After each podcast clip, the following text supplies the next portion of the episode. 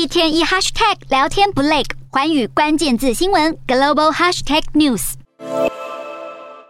关键通膨数据公布前，美债殖利率九号持续攀升，美元上涨，美股开低走低。科技股与成长股遭受卖压，半导体持续萎靡不振。而中国证监会否认重启蚂蚁 IPO 后，阿里巴巴 ADR 重挫超过百分之八，中概股上冲下洗。随着白宫再度为高通膨数据打预防针后，四大指数尾盘加速抛售，道琼大跌超过六百点，标普下跌近百分之二点四，创三周以来最大单日跌幅。美股四大指数全数收黑，道琼指数下跌六百三十八点一一点，收在三万两千两百七十二点七九点。纳斯达克下跌三百三十二点零四点，收在一万一千七百五十四点二三点。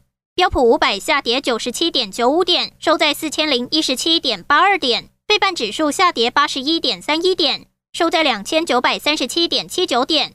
欧洲股市方面，欧洲央行确认计划在七月开始升息，同时下调经济增长预测，并且提高通膨预测。部分经济学家预期，欧元区通膨率如果再创新高，下个月恐怕会更大幅度的提高升息。市场担忧气氛浓厚，欧洲股市大幅下跌，欧洲三大股市全数收跌。英国股市下跌一百一十六点七九点，收在七千四百七十六点二一点。德国股市下跌两百四十七点一九点，收在一万四千一百九十八点八零点。法国股市下跌九十点一七点，收在六千三百五十八点四六点。以上就是今天的欧美股动态。